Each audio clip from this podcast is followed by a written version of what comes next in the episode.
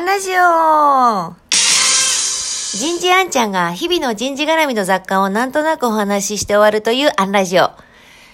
今日は、ほうれん草の反対語こんなテーマについてお話ししてみようと思います。前職で20代の頃だったでしょうか。私はほうれん草という言葉に疑問を持っていました。報告連絡相談ですね。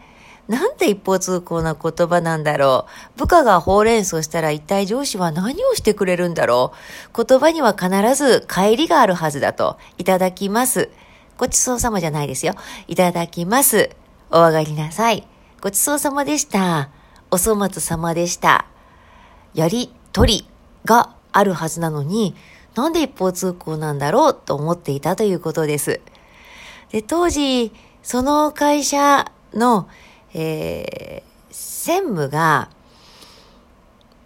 と、当時の社長のお姉様の旦那様だったんですけれども、よく、えー、気さくに懇親の席なんかにも顔を出してくださる方で、その場で戦時中、陸軍に勤めていた経験談なんかもよく披露させてくださる方だったんですね。そのほうれん草は、もともとは陸軍の軍隊用語だとは聞いていたので、教えていただけたんです。ほうれん草には反対語があったんだということを。ほうれん草の反対語は、命解援、命令解説、援助だというのです。部下がほうれん草をしてきてくれたらそのほうれん草に必要な指示命令を出してやる。だから、上司が指示命令を出したから、部下がほうれん草できるわけではなくて、部下のほうれん草があったからこそ、上司は必要な指示命令を出せるんだ。だから、普段からほうれん草しやすい雰囲気、風土を作っておくこと。失敗しました。アホか。だったら次から失敗隠してきちゃいますものね。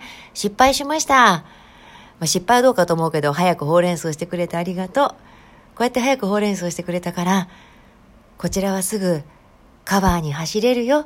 このほうれん草のタイミング忘れるなよ。って第一声で返して差し上げるということなんでしょうね。させれば部下はまた何かトラブったら真っ先に上司にほうれん草をあげてくることになるんでしょう。えー、その上で、えー、必要な解説をしてやる。その指示命令を出した意味や目的や、えー、可能性を解説して差し上げるということ。えー、そして最後に、その出した指示命令が実行できるように援助してあげるということ。ほうれん草の反対語は、明快縁なんだって教えてくださったんです。私は、ああ、よかったと思いました。だって言葉はやりとりだって信じてきたのにおかしいなって思っていたから、やっぱり私が中途半端にしか知らなかっただけだったんだと思えたんです。さあ上司の皆様方は部下のほうれん草に対してちゃんと返しをして差し上げていますか？今日はここまで。次回もお楽しみに